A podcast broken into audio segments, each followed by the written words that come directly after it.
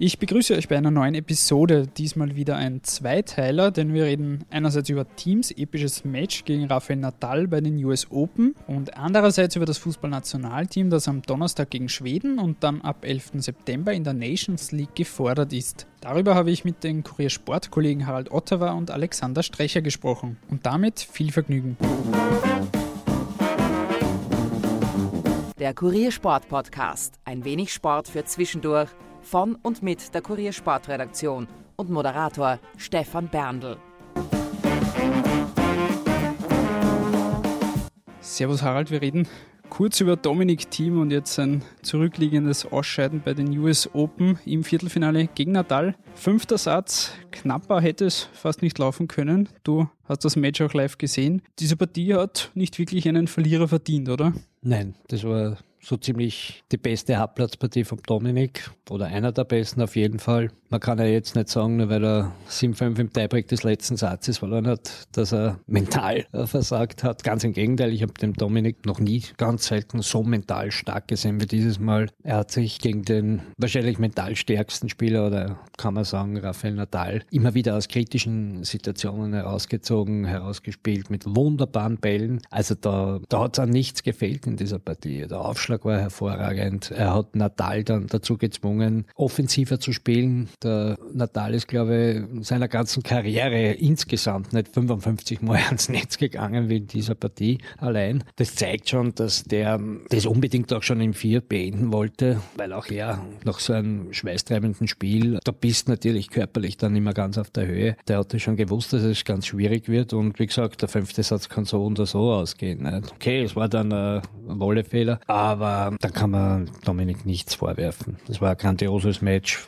Wie gesagt, von allen Seiten, von den Grundschlägen. Die Rückhand war sensationell. Die Rückhand war wirklich Weltklasse an diesem Tag. Aber das andere Package hat wunderbar gepasst. Jetzt hast du schon gesagt, also er hat auf jeden Fall starke Nerven bewiesen. Es war oft schon so, dass dann bei solchen Matches die Nerven ein wenig mitgespielt haben. Diesmal hat er wirklich bis zum Ende durchgezogen. Was war dann aber ausschlaggebend, dass Natal gerade diese ein, zwei Punkte mehr gemacht hat am Ende? Nix. Das kann man, das, das ist ein Ball von, weiß ich nicht, vor wie viel gespielten Bällen. Wie gesagt, diese Partie hätte sich zwei Sieger verdient. Wenn er das letzte Tiebreak 0 zu 7 verloren hätte, hätte er gesagt, okay, da hat er mental geschwächelt. Aber 5-7 ist er dann auch wieder äh, im Tiebreak dann auch noch einmal knapp. Den vierten Tiebreak hat er gewonnen ja, das Tiebreak verloren hat, wäre die Partie weg gewesen. Ne? Hat sich noch einmal rausgezogen. Und kommt dieser Wolle, dann steht 6-6 im Tiebreak. Dann hat der Dominik noch einen Aufschlag. Er spielt sich vielleicht, aber das kann man jetzt so weiterspinnen. Das ist, führt zu nichts. Er hat diesen einen Fehler gemacht, okay, diese Situation. Aber das analysieren, man kann das Spiel durchanalysieren. Was war wieder Natal, wie man eh schon, wie ich eh schon ein bisschen anklingen ablassen. Aber man kann nicht analysieren, warum der jetzt gewonnen hat. Das war ein Ball, Punkt. Jedenfalls hat es großes Lob von Zuschauern und Fans gegeben, die waren begeistert. Die Legenden haben sich ebenfalls begeistert gezeigt. Team selbst hat gemeint, es war sein erstes wirkliches episches Spiel, das er gehabt hat. Findest du das auch? War das vielleicht sogar wirklich seine beste Partie, die er bislang auf der ATP-Tour gezeigt hat? Da hat es viele gute Partien gegeben, ja. Aber es war schon ein großartiges Spiel. Vor allem deshalb, ja. Nach dem gewonnenen ersten Satz hat man schon gewusst, oder nachdem es 1 zu 1 in Sätzen gestanden ist, hat man gewusst, okay, das wird die erste Partie zwischen Team und Natal, die über vier Sätze, zumindest über vier Sätze geht, ja. Die haben ja nur bei Grand Slam Turnieren dreimal gespielt, hat der Dominik keinen Satz gewonnen. In Roland Garros, dort ist er noch um einen Schritt besser, der Natal, das ist sein, sein Turnier elfmal gewonnen. Das hat sonst noch kein anderer geschafft bei einem Grand Turnier. Aber das Ganze drumherum und, und die erste Haarplatzpartie und äh, es war ja schon ein großartiges Spiel. Boris Becker sagt zu Recht, heute hat es zwei Sieger gegeben. Okay, unentschieden gibt's beim Fußball beim Boxen auch, aber Tennis muss man sagen, Gott sei Dank nicht. Aber wie gesagt, dann wären dann, hätten wir dann fünf Semifinalisten, das wäre, na, wie gesagt, es hätte sich, also Lobkampf von der ganzen Welt, Boris Becker, ich habe zugehört und er war absolut begeistert. Jetzt war es das letzte Grand Slam Turnier für Team in diesem Jahr. Trotz des Ausscheidens in Runde 1 in Wimbledon ist die Bilanz sehr positiv. Er hat ein Achtelfinale bei den Australian Open, dann natürlich das große Highlight bei den French Open, das Finale, das er auch gegen Natal verloren hat. Und jetzt dieses epische Viertelfinale wieder gegen Nadal. Wie fällt deine Saisonbilanz von Team aus? Naja, das gibt zwei Seiten. Also mit der Grand Slam Bilanz kann man natürlich zufrieden sein. Okay, erste Grand Slam Finale gespielt. Also das ist schon großartig. Erstmals abseits der French Open außerhalb von Roland Garros ein Grand Slam Viertelfinale erreicht. Ist okay, es ist wieder ein Schritt nach vorne. Anders schaut die Situation aus bei den anderen wichtigen Turnieren. Es gibt nicht nur die Grand Slam Turniere, da rede ich jetzt von den Tausender Turnieren, von den 8,5, Monte Carlo ist so ein halbes Tausender Turnier. Da ist ein Finale, ganz ehrlich, ein bisschen zu wenig. Ja, in Amerika waren halt andere Virusgründe ausschlaggebend in, in Toronto und, und Cincinnati. Monte Carlo spielt eigentlich nie gut. Also Miami und, und, und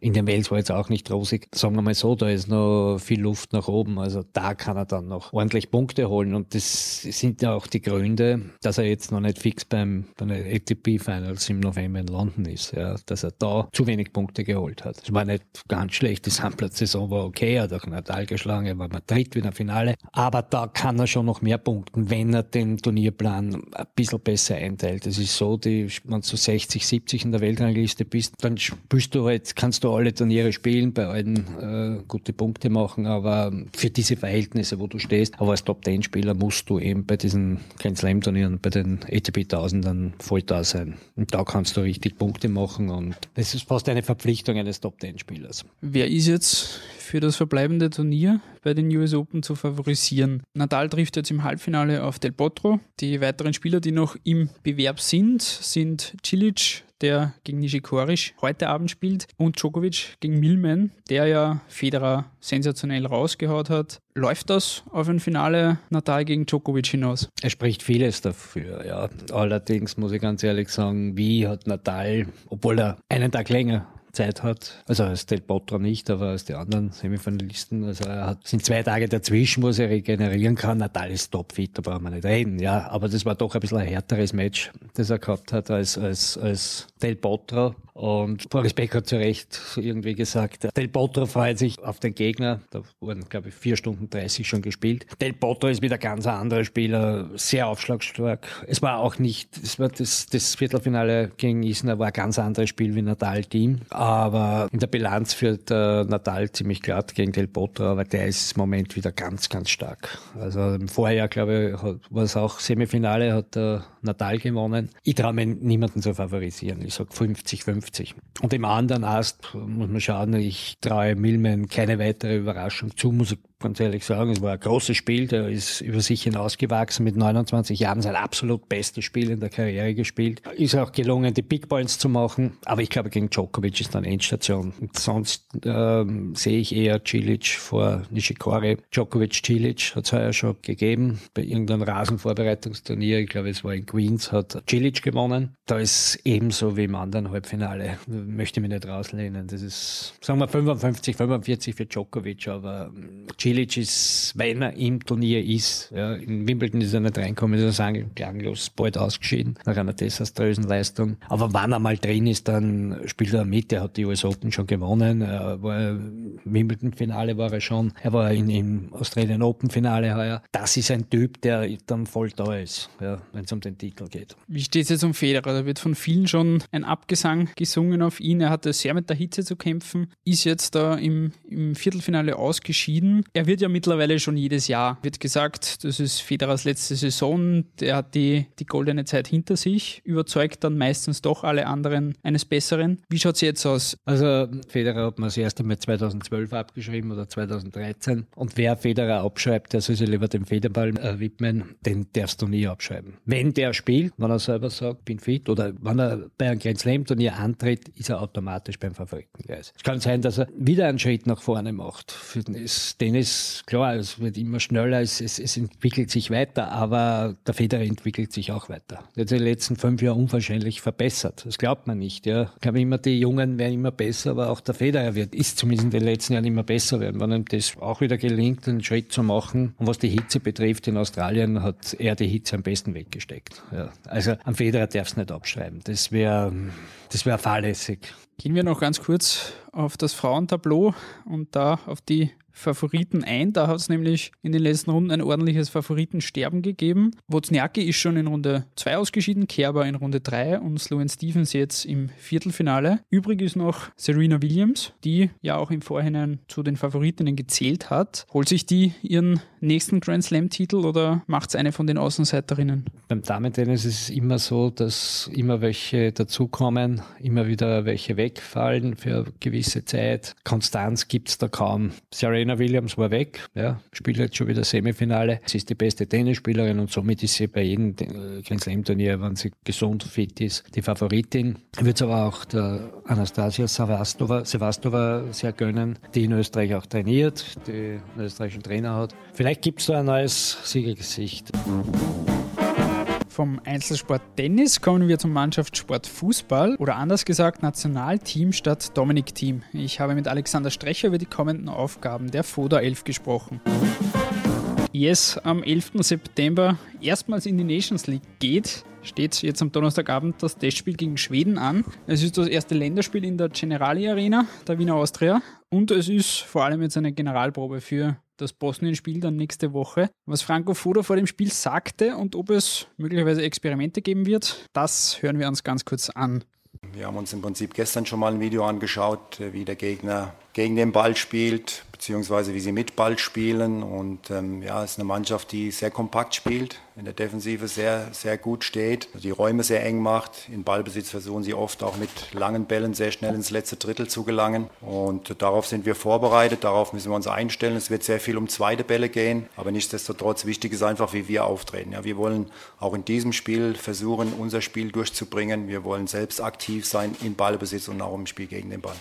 Ich glaube, die Balance wird extrem wichtig sein. Äh, klar, ich habe schon meine Vorstellung, wie wir auch morgen äh, spielen wollen. Wir haben schon gewisse Automatismen im Spiel. Also wir sind in der Lage, mit einer Dreierkette zu spielen, aber auch mit einer Viererkette. Wir sind auch in der Lage, dementsprechend einen Spielaufbau zu betreiben mit einer, mit einer Dreierformation, mit einer Zweierformation. Auch das haben wir jetzt nochmal im Training versucht, dann auch nochmal dementsprechend zu trainieren. Und das Wichtigste wird einfach sein, dass, dass wir aktiv sind. Ja, wir wollen aktiv sein in Ballbesitz. Wir wollen aber auch aktiv sein im Spiel gegen den Ball. Ja, wir wollen immer wieder versuchen, den Gegner früh unter Druck zu setzen in gewissen Momenten. Wir wollen versuchen, den Ball früh zu erobern und dann vor allen Dingen, was dann wichtig ist, zügig nach vorne spielen. Das sind die Inhalte unseres Trainings und das, davon gehe ich aus. Das haben wir jetzt in den letzten Länderspielen gezeigt. Die Mannschaft hat es sehr, sehr gut umgesetzt. Es gab sehr viel Positives in den letzten Länderspielen. Aber es ist halt im Fußball so, man muss sich immer wieder neu beweisen.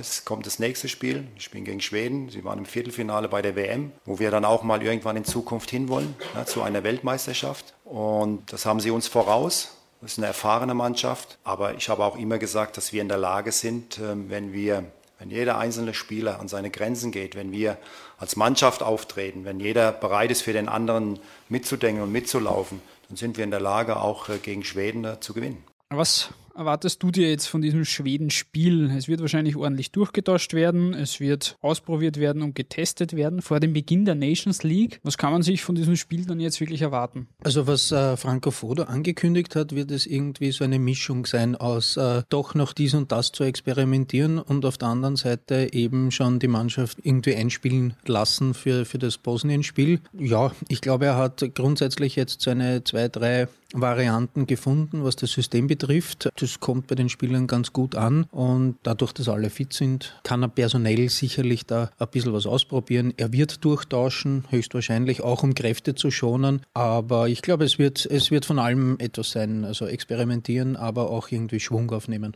Was ist dein Tipp für diese Partie? Die Schweden sind immerhin auch WM-Teilnehmer gewesen. Sind die doch Favorit? Nein, würde ich gar nicht sagen. Natürlich, WM-Viertelfinalist, eine sehr kompakte, sehr kampfkräftige Mannschaft, so wie man eigentlich die Schweden und die, so sagen wir, die Nordländer kennt. Also im Wahrheit ist es ja nicht jetzt eins zu eins ein Test für Bosnien, sondern viel eher vielleicht dann später für Nordirland von der, von der Spielanlage her. Aber die, die Schweden kommen sicherlich mit einem großen Schuss Selbstvertrauen. Ich meine, wenn, wenn man so weit kommt bei einer WM, dann hat man schon ein gewisses Selbstverständnis, wenn man nach Wien kommt. Und ich würde aber jetzt nicht sagen, weder Österreich noch Schweden Favorit, sondern ich glaube, das wird ein, eine Begegnung auf Augenhöhe. Die aber jetzt nicht die große Aussagekraft hat. Wie gesagt, wichtig wird es dann nächste Woche mit dem Bosnien-Spiel. Gehen wir auf die Nations League ein. Das große, komplizierte Thema, das da jetzt auf uns zukommt in den nächsten Monaten, das jetzt erstmals gestartet wird. Die Idee dahinter ist, dass die Testspiele weniger werden und mehr Spiele mit Wettbewerbscharakter geschaffen werden. Also sprich neben den Qualifikations- und WM- und EM-Runden, dass da noch mehr Wettbewerb vorhanden ist. Für dich eine nachvollziehbare Entscheidung und vor allem auch jetzt ein Turnier, das für dich nachvollziehbar geschaffen wurde? Ja, es ist auf jeden Fall äh, irgendwie interessant und gut, dass man praktisch eine zweite Chance bekommt neben der normalen Qualifikation. Nachvollziehbar ist der Modus, äh, glaube ich, nicht so richtig, äh, weil auch die Spieler in der Woche jetzt, alle Spieler, die man gefragt hat, erklär uns die Nations League, hat es eigentlich niemand wirklich können. Michael Gregoritsch hat geglaubt, dass er es komplett gut, richtig äh, erklären kann und ist dann irgendwann mittendrin draufgekommen, dass eigentlich falsch ist. Auch, auch der Präsident Leo Windner hat gesagt, man muss einmal diesen Bewerb spielen und dann sehen, was sich daraus ergibt und, und also Learning by Doing und, und dann wird man äh, den Modus vielleicht äh, einfacher kapieren. Fakt ist, äh, es, es sind Bewerbsspiele, das ist auf jeden Fall besser als irgendwie Testspiele zu absolvieren. Ja, und, und man kann diesen zweiten Weg äh, nutzen, um sich für etwas zu qualifizieren. Das ist auf jeden Fall positiv. Ich glaube, äh, alles andere mit Rechnen und, und hin und her wird äh, ein bisschen zu schwierig sein. Ja, dann kommen wir da gleich zu. Ich versuche mal für uns und auch für die Hörerinnen und Hörer da draußen das zusammenzufassen und hoffe, dass ich da auch keinen Fehler mache und mich nicht vertue. Also es sind 55 Teilnehmer dabei, die nach ihrer aktuellen Stärke in vier Ligen eingeteilt sind. Österreich spielt in Liga 2. In jeder Liga sind vier Gruppen, in der drei oder vier Mannschaften vorhanden sind. Die spielen mit Hin- und Rückspiel jeder gegen jeden. Der Sieger jeder Gruppe steigt dann auf in die nächstbeste Liga und die Gruppenletzten eine Liga ab und die A-Liga Liga. Die besten vier spielen sich den Titel aus. Was dann noch dazu kommt, ist, wie du eh auch schon gesagt hast, dieses zusätzliche EM-Ticket, das man sich erspielen kann. Das ist für all jene, die sich nicht über die schon gewohnte Qualifikation durchgesetzt haben. Das heißt, die Gruppenbesten, die sich nicht richtig qualifiziert haben über die normale Qualifikation, die spielen dann aus jeder Gruppe, spielen die besten vier dann quasi um ein Ticket. Wohlgemerkt aus jeder Liga, sprich aus jeder der vier Ligen ist eine Mannschaft fix dabei, die sich nicht über den normalen Weg qualifiziert hat. Sprich, Sprich, wir haben auch aus Liga 4, wo die eher schwächeren Teams angesiedelt sind, auch sicher ein Team mit dabei. So viel dazu. Ich hoffe, ich habe das alles richtig erklärt jetzt. Kommen wir zu den Österreichern, die spielen in einer Gruppe mit Bosnien-Herzegowina und Nordirland. Bosnien jetzt nächste Woche Dienstag am 11. Der Anspruch muss sein, diese Gruppe zu gewinnen, oder? Also vorweg muss ich sagen, so wie es das jetzt erklärt hast, verstehe ich es. Also wunderbar. Ja, da, eigentlich im Nationalteam haben alle, alle gesagt, der Anspruch ist auch, wir wollen Gruppensieger werden. Das ist auch meiner Meinung nach eine, eine realistische Herangehensweise. Natürlich Bosnien, Nordirland, kann man sagen, ähnliche Stärke, aber ich glaube schon, dass wir nicht nur von der Qualität der Spieler, sondern auch ganz einfach schon von den gezeigten Leistungen, nicht zuletzt jetzt gegen Russland, gegen Deutschland, dass wir da vielleicht vielleicht diesen Schritt weiter sein sollten. Wir werden uns im Laufe der nächsten Monate sicher noch einmal über die Nations League unterhalten. Gehen wir noch kurz auf eine generelle Bilanz Fodas ein. Der hat jetzt sechs Spiele gemacht, fünf Siege, eine Niederlage, zuletzt gegen Brasilien, wobei zuletzt auch schon wieder drei Monate her ist fast. Wie fällt deine Bilanz jetzt aus? Was kann man über Fodas Arbeit bis jetzt schon sagen und wie viel hat sich wirklich jetzt auch verändert schon in den letzten Monaten? Verändert hat sich äh, einiges, weil neue Spieler dazugekommen sind und, und äh, andere, die unter Marcel Koller Stammspieler waren, haben ganz einfach aufgehört. Ja. Und äh, dadurch hat sich eben ein Umbruch ergeben, der ähm, jetzt nicht der große Umbruch war, aber es doch äh, personell ist da einiges passiert. Es sind gute Spieler kommen da nach. Also er kann, er kann, er hat jetzt nicht nur eine Elf, sondern er hat wirklich einen, einen größeren Kader, der, der auf einem sehr guten Niveau sich bewegt. Was man so jetzt zusammenfassen kann, die Trainingseinheiten unter Franco Foto sind sehr intensiv. Also er ist wirklich äh, da dahinter, dass da ein gewisser Zug, ein, ein, ein Schwung drinnen ist und das, das merkt man. War auch gleich in Mabea bei dem Trainingslager im November letzten Jahres äh, der Fall, dass da Spieler gesagt haben, na, das ist aber schon ordentlich, wie es da zur Sache geht. Er nimmt es extrem ernst. Er ist, glaube ich, wirklich, äh, er